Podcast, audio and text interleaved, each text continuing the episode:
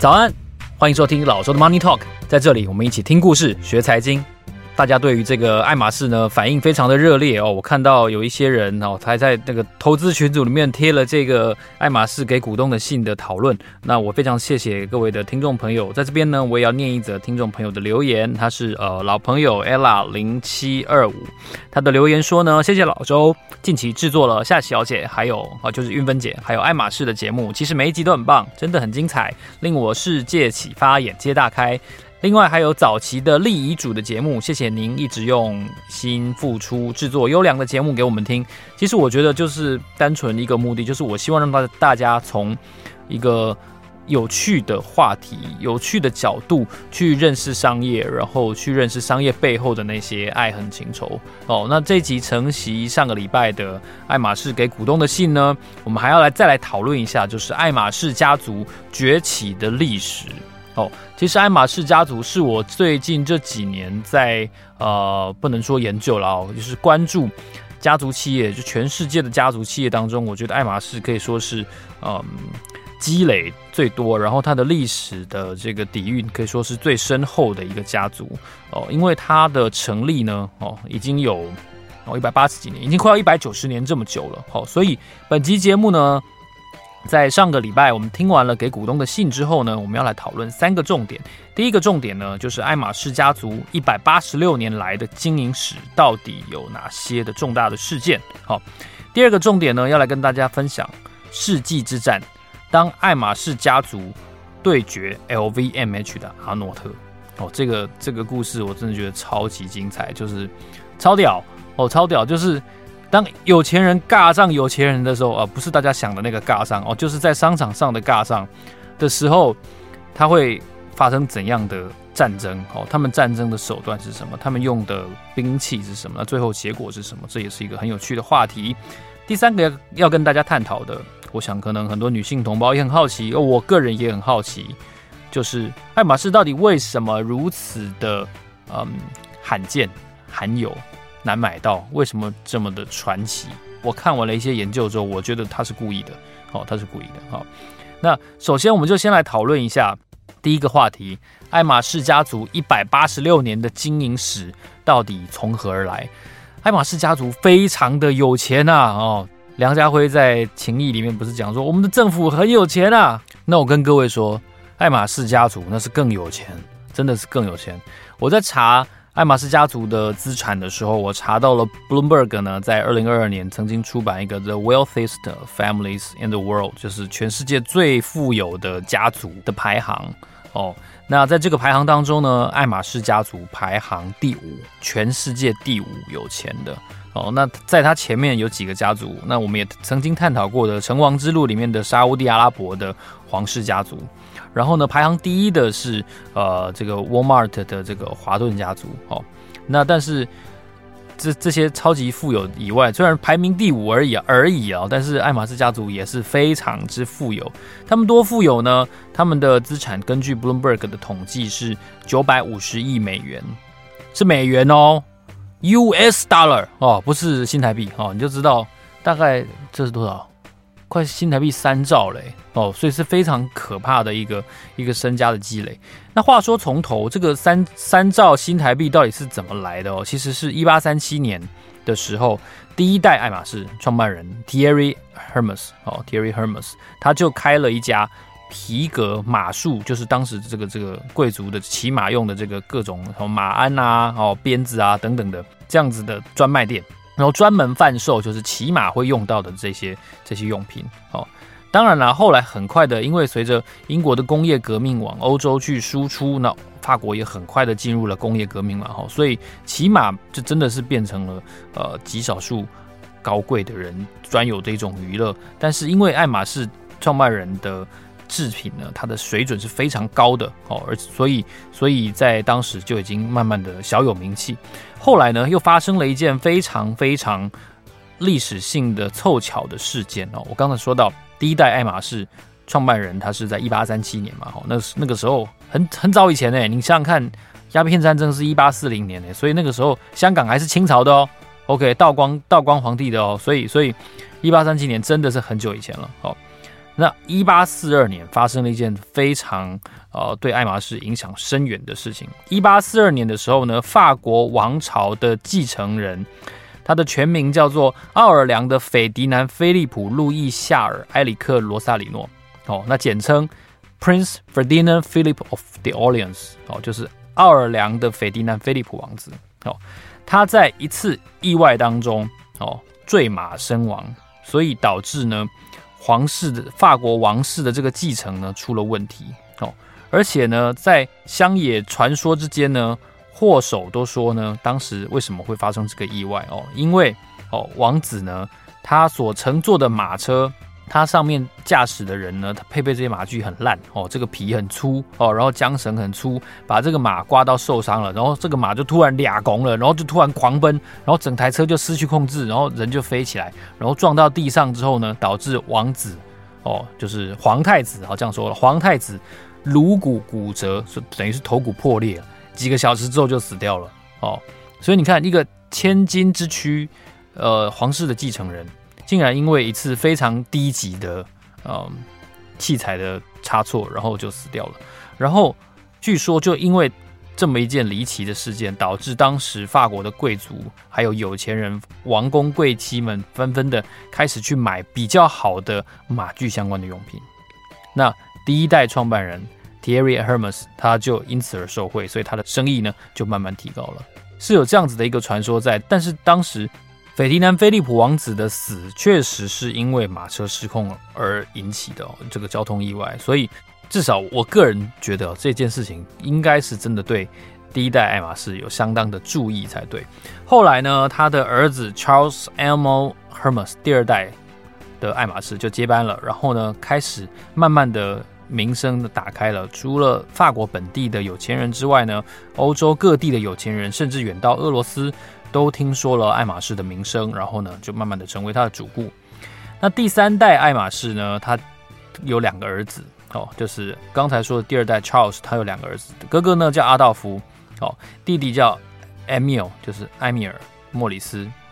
那但是两个人对于家业的继承呢，他有不同的看法。后来呢，弟弟 Emil Maurice 呢，他就全吃了哥哥的股权，然后等于是继续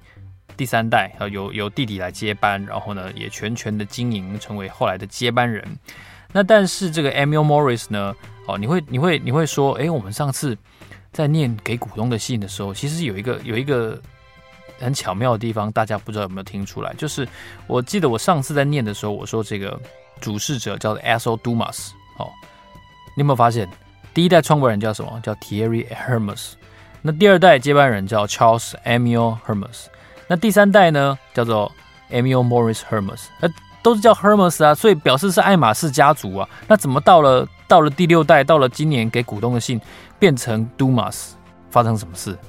有人抢了他们家股权吗？不是，我跟大家解释一下。因为第三代 e m i l Maurice 呢，他只有四个女儿哦，一个比较。比较早就过世了哦，那另外三个女儿呢，后来都成家立业了嘛，都结婚了。那小孩就从父姓啊，哦，所以虽然说他们的小孩后来有回来家里继承家业，但是他们的姓氏毕竟就已经改变了。然后其中，呃，其中有一个女儿，她嫁给了 Robert Dumas，哦，也就是当今 Dumas 家族的开创者，哦，所以是因为这样子，所以他。这个所有者、经营者的名字是是因为这样子才从 Hermes 变成了 Dumas。哦，那在第四代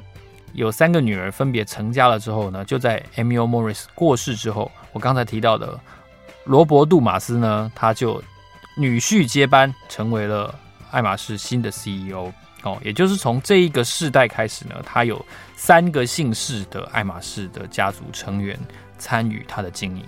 哦，那。这三个家族呢，有合作，也有一些争斗，哦，所以后来慢慢的就产生了一些呃，可能是意见啦，可能是经营上面策略的不合啊，等等的。那这也为后来哦，这个世纪法国富豪的决战呢，埋下了一个伏笔哦。所以在一百八十六年之间，这个创办人哦，第一代的 Thierry Hermes，他是怎么样起家的？哦怎么样因为一场哦王室成员的交通意外，因祸得福，打开了他的销路，然后慢慢的呢开始走向一个家族企业持续经营的蓝图。好，这是我们要跟大家分享的第一个重点。好，接下来再谈一下第二个重点。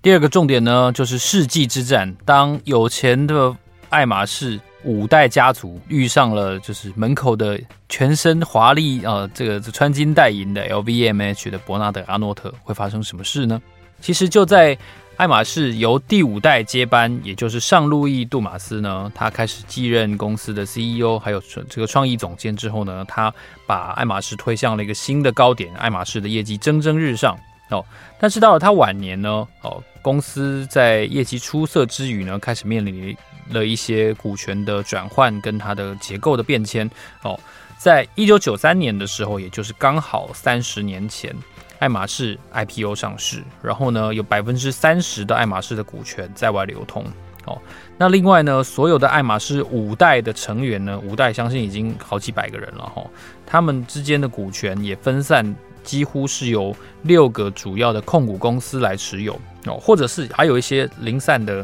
这个股票是持有在个人的手上哦，但是大致上会有六个控股公司掌握这样子。那尚路易晚年因为他的健康问题，所以他就找了爱马仕老臣 Patrick Thomas 哦来。担任一个过渡的 CEO 的角色，这也是爱马仕在他的经营决策史上很少见到的，不是家族成员的 CEO 哦。那后来这个上路易杜马斯呢，他就在二零一零年的五月过世了哦。那但是这个时候呢，因为第六代的家族成员都还太年轻哦，家族成员彼此之间可能会不能服众哦，然后他的决策品质可能也有问题，所以呢，哦，Patrick Thomas 他们就继续维持。哦，专业经理人的治理哦，但是这个时候其实无形之中，哦，大人不在家，或者说大人没有能力掌权的时候，其实就是外人非常好介入的一个时机哦。就在同一年，二零一零年的这个时候呢，年底的时候，几个月后，哦，LVMH 的伯纳德阿诺特呢，他突然之间宣布说，他已经持有爱马仕在外流通股权的百分之十四点二。哦，百分之十四点二，那这已经让爱马仕家族非常的震惊了，因为因为在他们的印象之中，双方本来就是竞争的，LV 跟爱马仕无疑是是最大的对手，但是你今天竟然让 LVMH 不知道怎么回事就持有了百分之十四点二的股权，然后这也让爱马仕家族紧急的成立一个聚会，然后要探讨到底能够能够做些什么来反击 LVMH 的这个禁逼的决心，而且。LVMH 其实它浮出水面之后，他就已经想好接下来第二、第三步到底要怎么走了。因为就在爱马仕家族开会紧急讨论之后没多久，LVMH 突然又再次的 update 他们的的公告的讯息，说我们现在持有爱马仕的股权已经来到了百百分之二十一点四。哦，那依照法国的。呃，法律规定呢，这个跟这条跟香港应该是一样的，就是说持有百分之五以上的股权的股东，哦，他必须要在达到这一条百分之五门槛的时候，要通报这家公司，我已经有你百分之五趴的股权了。哦，如果你有百分之十以上的话呢，你要详细的说明为什么你要持有这么多。哦，那如果你超过三分之一股权的话呢，你有权利。对所有的在外流通股的这家这家公司的股东提出公开收购，好，这个就跟腾讯当初我讲说他的那个母公司 Naspers，哦，为什么他会减持？减持之后他可能会丧失一个什么样特别的权利？就是提出公开收购的权利哦，这点是一样的。那到底 LVMH 是怎么样在没有引起公司注意的情况下拿到了超过百分之五的股票呢？哦，原来啊，他之前。哦，布局很久了，布局可能有十年之久了。他慢慢的透过子公司，也许是名字不一样的子公司，去买到爱马仕百分之四点九。嘿，是不是控制的非常好？他就故意不超过百分之五的股权，他就积累到一个程度。然后呢，在金融海啸之后呢，他又透过了其他的经营的实体，可能是是子公司之类的，他去跟。几家法国的银行哦，去签订了几份的这个 equity swap 这个合约然后透过股权的交换，等于从法国银行的手上拿到了这些爱马仕的股票，加在一起就达到了百分之十四点九。这个事情呢，就是瞬间就让爱马仕陷入了一个经营权的危机，因为这很明显就是一个几乎敌意收购这样子的结构。这个时候的 Patrick Thomas 呢，他作为一个专业经理人，他临危受命，这次是真的很危很危险了，到底要该怎么办？那在那个时候，其实如果我们回去查外电的话，在隔年，也就是事件没有解决的时候，爱马仕曾经执行过库藏股。哦，虽然我透过这个雅虎 Finance 是查不到，但是他在二零一一年，其他的外电确实有有谈到过，爱马仕执行了库藏股，哦，要捍卫公司的经营权，同时呢，他也会增加，哦，他这个派翠克也说他要增加员工持股，然后呢，增加现金股利，哦，然后呢，降低还有任何爱马仕家族成员会想卖股票给 LVMH 这样子的的行为，那家族成员呢，探讨过非常多的。方案之后呢，他们最后有五十一个人，五十一个人决定成立所有刚才我提到的六家控股公司手上的股权哦，然后把它成为一个比较大的实体，透过这个实体呢来捍卫好爱马仕的经营权。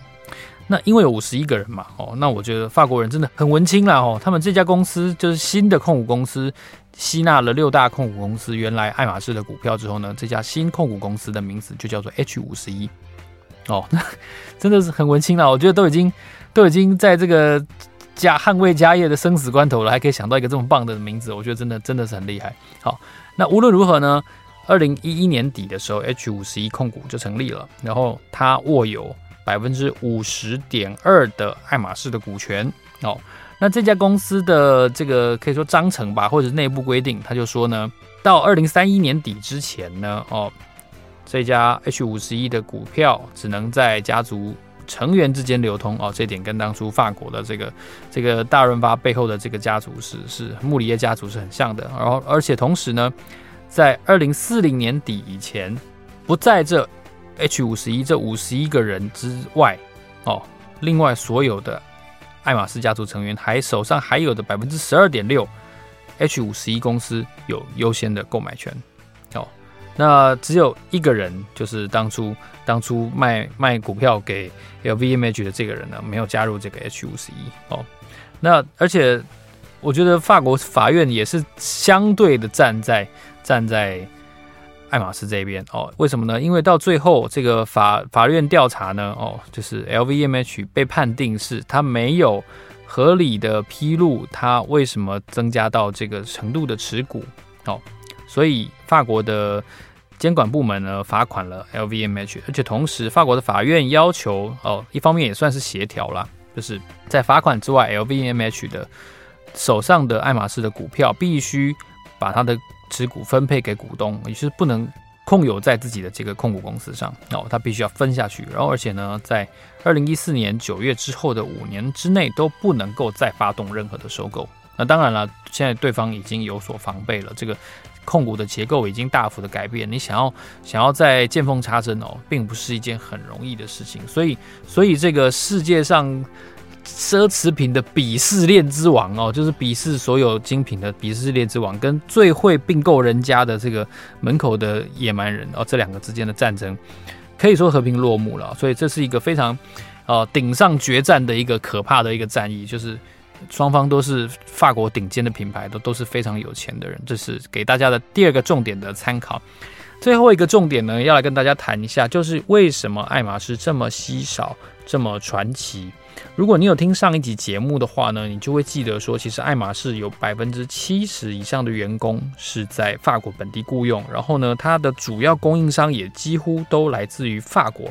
然后而且他们是一个责任采购的一个机制。它除了要符合所谓的 ESG 的限制跟要求之外呢，它使用的原料一定都是非常顶级的哦。所以，所以现在制造业讲究什么关灯工厂啊，然后，然后什么 AI 识别缺陷啊等等的这些，然后，然后这个这个呃工厂没有人啊，哦，低成本啊，然后不用付加班费，也不用付退休金等等的。但爱马仕还是坚持几乎都是手工制作，啊，特别是。皮制品，哦，皮制品占它的占它的营收，我记得上个礼拜有提到，我记得是百分之四十三吧，哦，所以还是非常高的一个数字。那除了这些这些呃生产上的呃本地的要求跟本地的呃惯例之外哦，其实在原料这个方面呢，我觉得我找到了一份非常有趣的历史文献，我也给大家参考一下，就是在《Fortune》杂志曾经专访过中国区的总裁。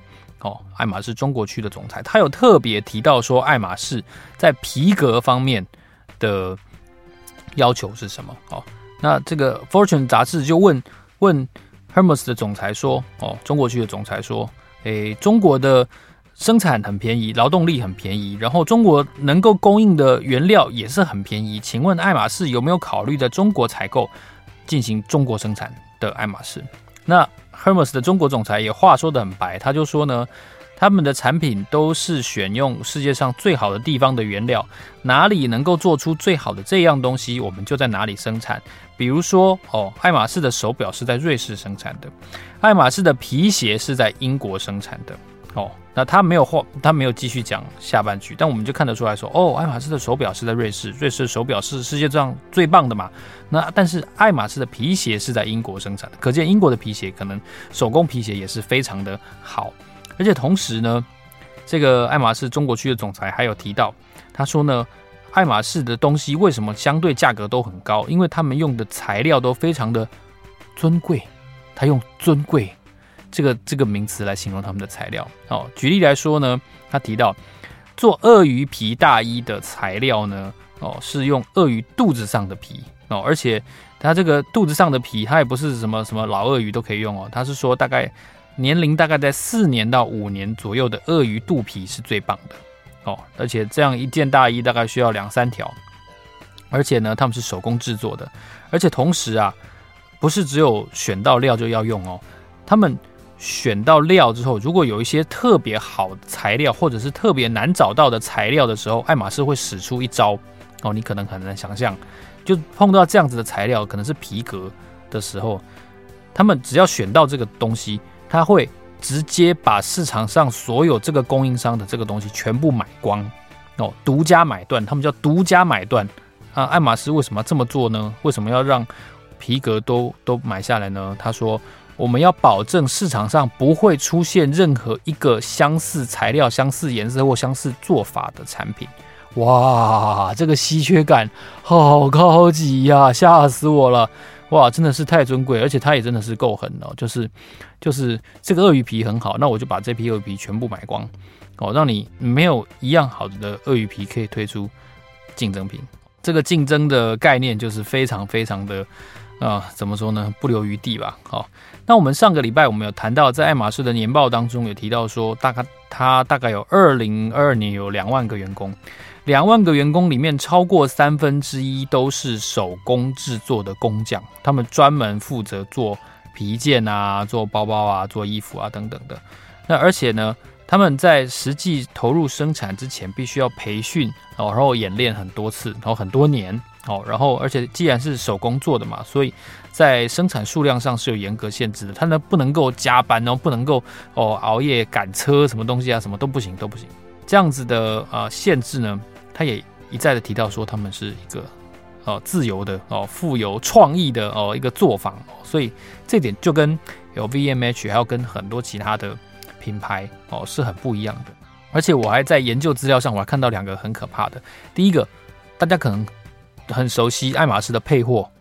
爱马仕的配货呢，就是说，他给每一个等级的客户要买到东西的门槛是不一样的。好，然后，然后在这样子的的品牌策略底下呢，你想要买到一颗，比如说八十万的包包好了，他可能会要求你买同样金额的。其他东西可能是什么呃鞋子啊哦什么钥匙圈啊哦香水啊等等，你也要买到八十万。换句话说，你那颗包其实是一百六十万，不是八十万哦。这个配货制啊，我想很多人可能有所耳闻啊，但是实际有有办法分享经验的并不多哦。这是配货制。那另外一个呢，是我看到他说他用会员制去去经营，而且啊最要命的一点是彼此各家分店之间这个会员不通用，而且会员从来不打折哦。所以不管凯利包也好，铂金包也好，当然不打折，而且你是东京的 VIP，你不能在纽约顺就是优先拿到哦。这件事情就非常非常的 非常非常的可怕了。我只能说，因为你回顾我十年前，